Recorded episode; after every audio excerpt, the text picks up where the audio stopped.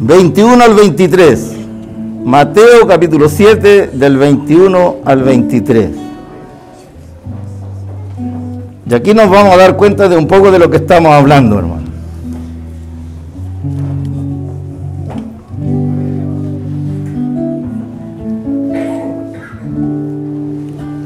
Amén. Y lo vamos a leer, ¿cierto? Como es nuestra doctrina, en el nombre del Padre, del Hijo y del Espíritu Santo.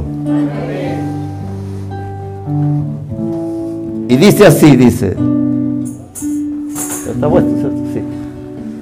No todo el que me dice, Señor, Señor, entrará en el reino de los cielos, sino el que hace la voluntad de mi Padre que está en los cielos. Muchos me dirán en aquel día, Señor, Señor, no profetizamos en tu nombre y en tu nombre echamos fuera demonios y en tu nombre hicimos milagros y entonces les declararé, nunca os conocí, apartados de mí, hacedores de maldad.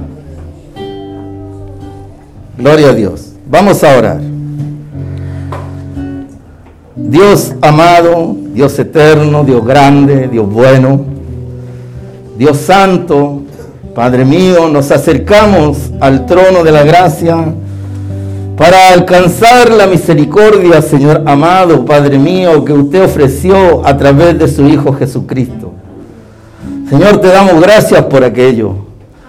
Por aquel Señor amado, Padre mío, que dio su vida por nosotros. Por el Cordero, Señor amado, que quita el pecado del mundo.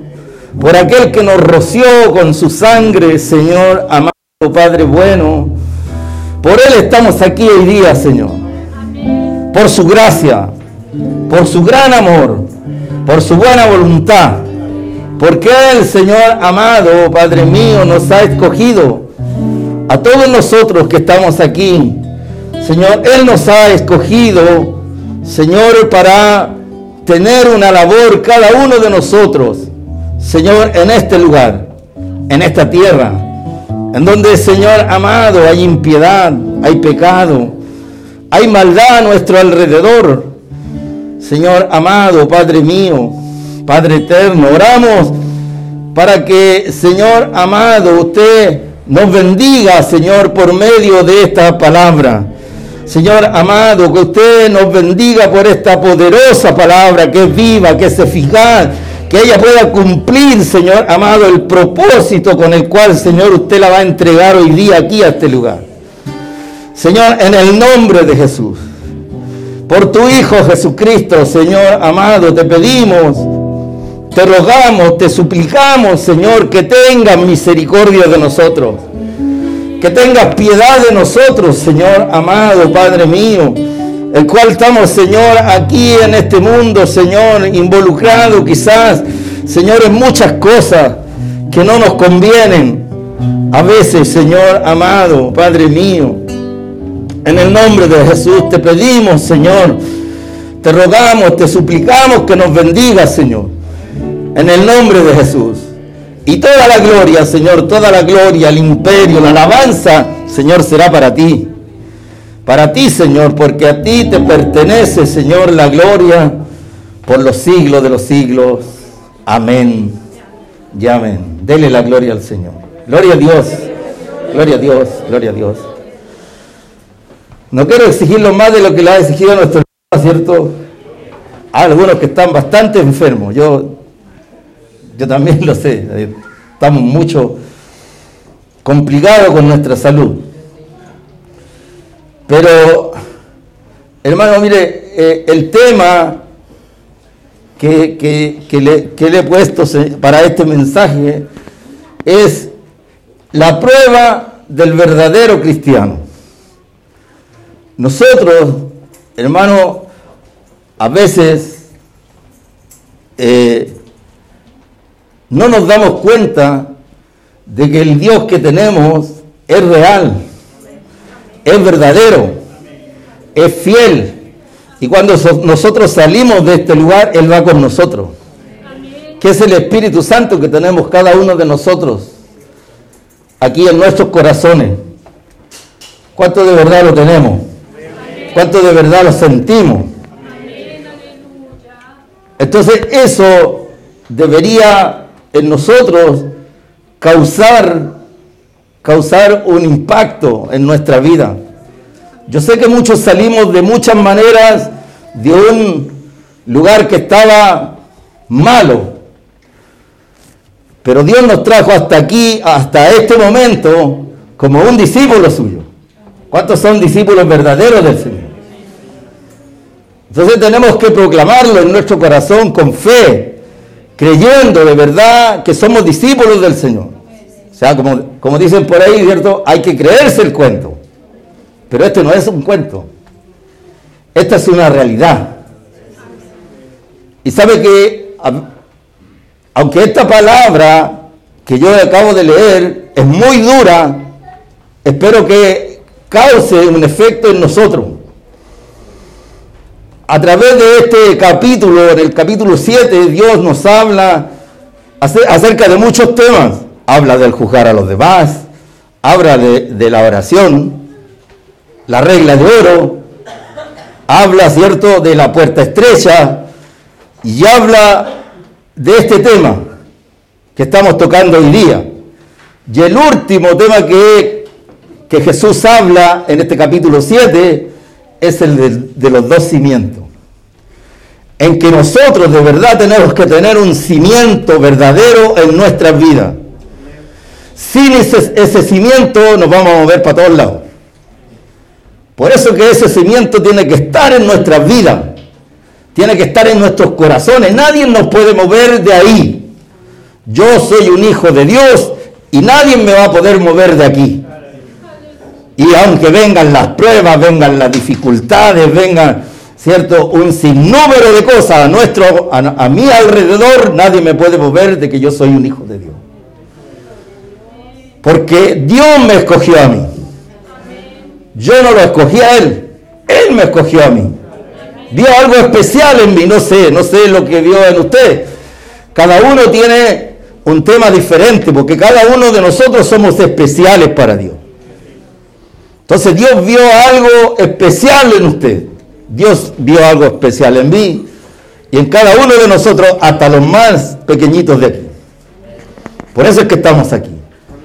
Por eso es que nos reunimos día a día a cantarle al Señor, a orarle al Señor, a clamar delante de Dios. El mundo a nuestro alrededor, diferentes iglesias, diferentes, en diferentes cosas, hermano, está, es tremendo de ver a nuestro alrededor. Pero lo que tiene que tener un cimiento en mi vida es este, de que yo soy un hijo de Dios. ¿Cuántos pueden decir de verdad que somos hijos de Dios? Hay cosas tan pequeñas que a veces nos mueven a nosotros, hermano.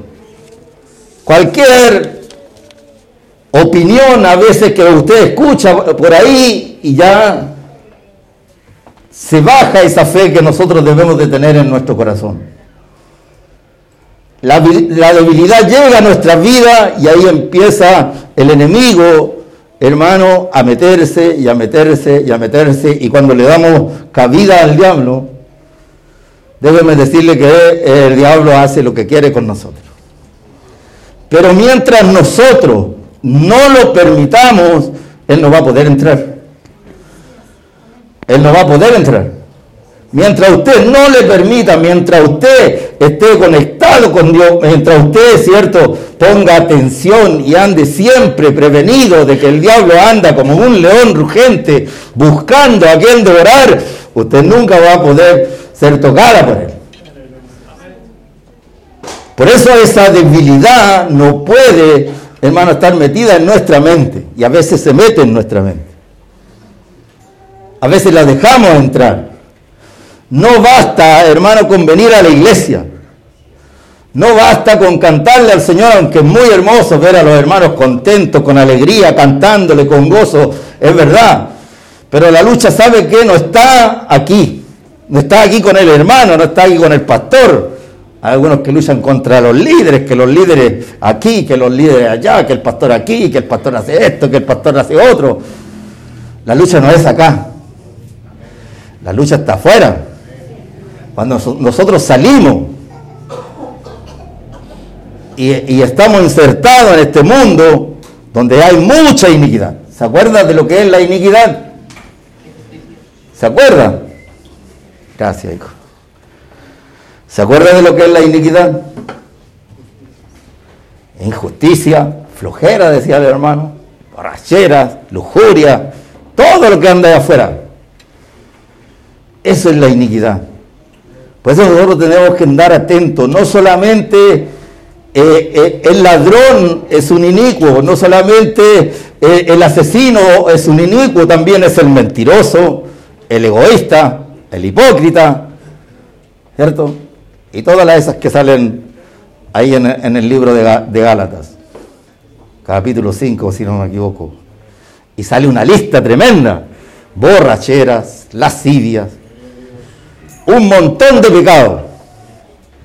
Pero de ahí Dios nos ha escogido a nosotros. Antes podríamos haber sido así, borrachos, mentirosos, cagüineros, ¿cierto? Pero ahora soy un hijo de Dios. ¿Cuántos son hijos de Dios aquí? Por eso nos habla el Señor y nos advierte. esta es una, una advertencia para la iglesia la iglesia que el Señor compró, la iglesia que el Señor redimió, que la escogió. Esa es la iglesia que Dios quiere pura y limpia, sin contaminación. Aunque podemos vivir en el, barro más grande, mire, una vez un, un pastor me enseñó esto. Me dijo que hermosa la vida de los cisnes con sus plumas blancas linda, dice que está nadando ahí en esta, pero él para buscar su comida tiene que enterrarse y del fondo, en donde hay lodo, en donde hay tierra, de ahí saca su comida y después se levanta, se sacude y queda limpio de nuevo. Así es en de con nosotros. Nosotros podemos estar alrededor de, muchos curados, podemos estar con gente que esté tomando, echando garabatos. Yo trabajé en un lugar así, por eso se lo digo. Pero no puede, no puede llegar eso a contaminarme. Y trae que alguien me traiga un confort, por favor. Eso no puede llegar a contaminar mi vida. No puede llegar a contaminar mi corazón. No puede llegar a, a contaminar mi mente. No puede. No puede, porque yo soy un hijo de luz. Aunque a veces dice la palabra de Dios que los, hijos, los hijos del diablo también se visten como hijos de luz. Y no me refiero a esta vestimenta, sino que a veces se, hacen también santos. Entonces, cuando el Señor enseñaba esta, esta enseñanza, valga la redundancia, perdóneme, cuando Jesús hacía esta enseñanza en el pueblo de Roma, en el, en, el, pueblo de Roma, al único que se le llamaba Señor era al César. Porque el César estaba reinando y gobernaba ahí. Al único que se le llamaba Señor era él. Y el Señor toma esta enseñanza y se la hace a los discípulos. ¿Sabe lo que significa el que nosotros digamos Señor a nuestro Señor?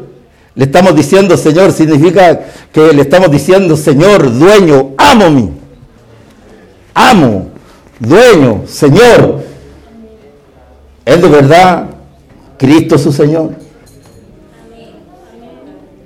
De verdad que cuando le dice Señor, de verdad que está pensando en que es su dueño. ¿O hay otro dueño, Walter? Bendito sea el nombre del Señor. Entonces cuando Jesús hacía esta enseñanza, dice que le, llegaba a las personas que estaban ahí, ¿cierto? Que estaban escuchando a, los mismos discípulos. Por eso es que ellos se enojaban tanto, porque supuestamente al, único que debería de llamarse Señor era, era el César. Y el Señor les decía esto, ¿de verdad soy dueño de ustedes? Y Él nos dice hoy día, nos repite, ¿de verdad soy amo de ustedes? Pablo cuando se refería en las cartas decía, yo Pablo, llamado por el Señor, no llamado por el hombre, esclavo del Señor decía. ¿Podemos nosotros decir eso? ¿De verdad? ¿En nuestros corazones? ¿Lo podemos pronunciar hoy en día libremente? ¿O tenemos otro dueño? ¿O queremos que otro dueño venga a reclamar lo que es suyo? Si queremos que Dios haga por nosotros algo, nosotros también debemos de, de comprometernos, de comprometernos. Y no le estoy hablando de, la ideología abierta de, la prosperidad, que dice, no, eh, dame 10 y yo te voy a dar 100, no. no. No le estoy hablando de eso. A veces nosotros ni siquiera tenemos tiempo, hermano. Ni siquiera nos damos un tiempo. Ahora, Dios le bendiga a los que tienen tiempo, ¿ah? Porque el mundo hoy día vive todo corriendo. El hombre se levanta a las 5 de la mañana, sale a trabajar y vuelve a su hogar a las 8, 8 y media, 9 y de ahí se acuesta y pum, hasta el otro día. Esa es la vida que nosotros llevamos hoy en día.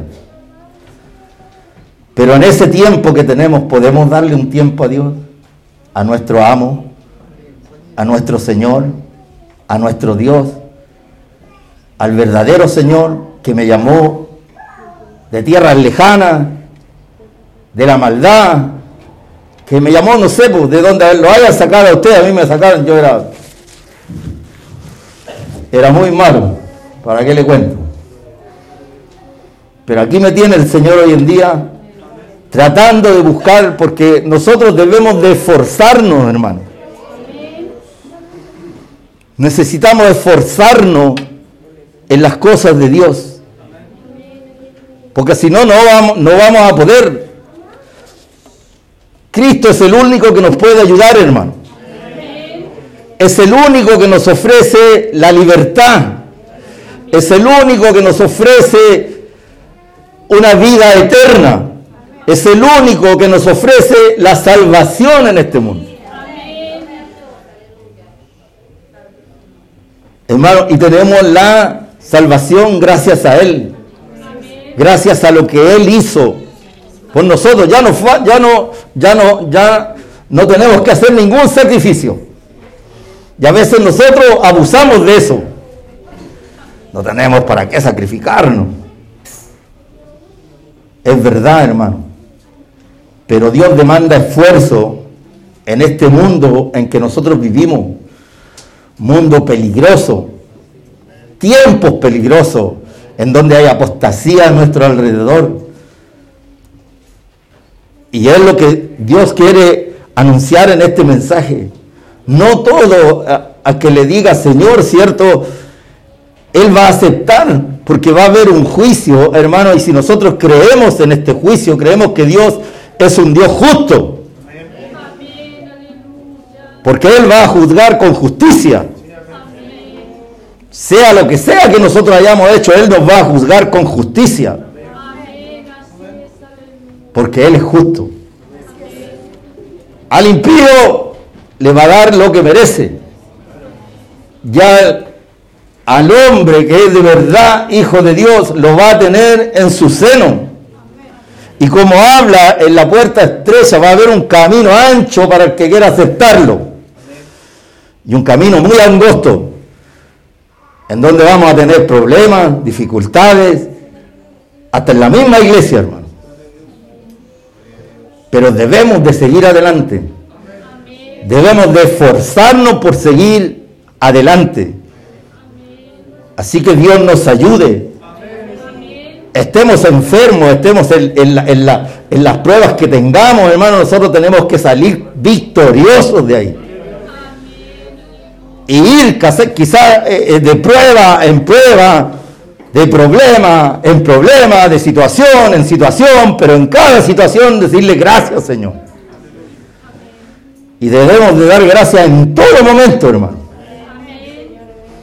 Debemos demostrar con los hechos, porque ya no bastan las palabras. Antes sabe que uno daba su palabra y bastaba la palabra.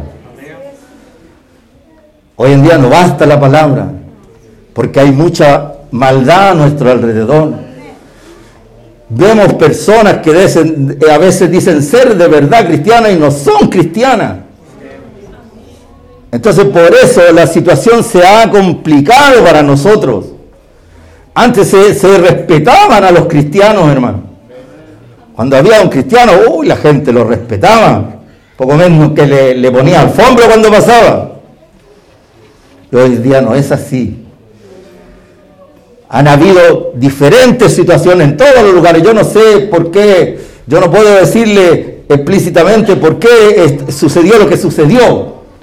Pero es así como hoy en día estamos nosotros. Es, la, es el momento que nos ha tocado vivir a todos nosotros. Y déjeme decirle algo, y esto siempre se lo repito, si Dios hubiera sabido que nosotros no, podré, no habíamos podido salir en victoria, no nos habría puesto en este tiempo. Pero Dios sabe quién son los suyos.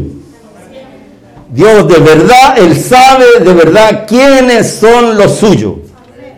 Dios reconoce a sus hijos. Yo le podría hablar de la, del, del trigo y la cizaña, como dice la palabra de Dios también, pero no se trata de eso. Nosotros debemos de esforzarnos, hermano, por cumplir con lo que Dios establece en su palabra.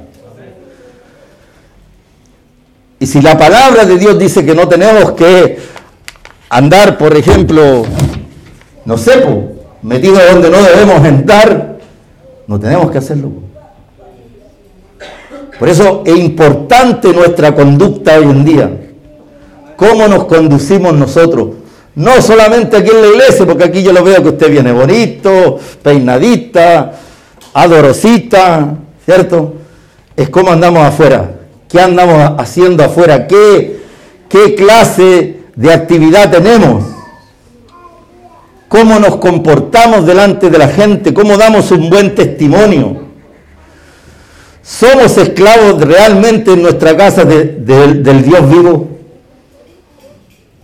¿Somos realmente esclavos de Dios ahí? ¿O somos esclavos del pecado? Y volvimos a la misma. Salimos de aquí y no nos importa lo que nos ocurra. Decimos hacer muchas cosas, pero con nuestro sello lo negamos. Por eso, hermano, escuche bien esto.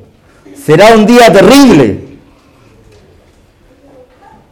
Que Dios nos ayude a nosotros.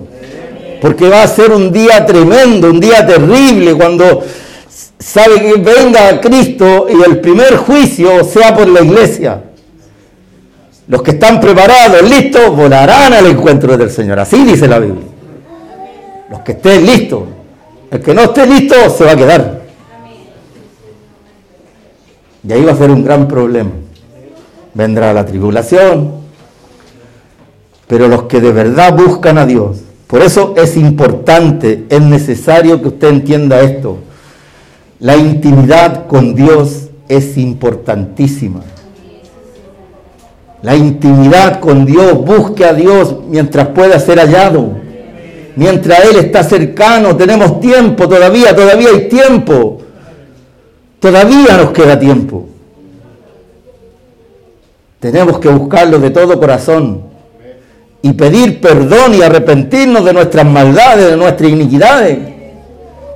Si hemos cometido pecado, abogado tenemos delante de, de Dios el Padre. Si nos hemos equivocado, abogado tenemos. Ahí está nuestro abogado. Para entrar libremente, hermano, todavía se puede. Todavía podemos esforzarnos. Todavía queda tiempo. No lo desperdiciemos.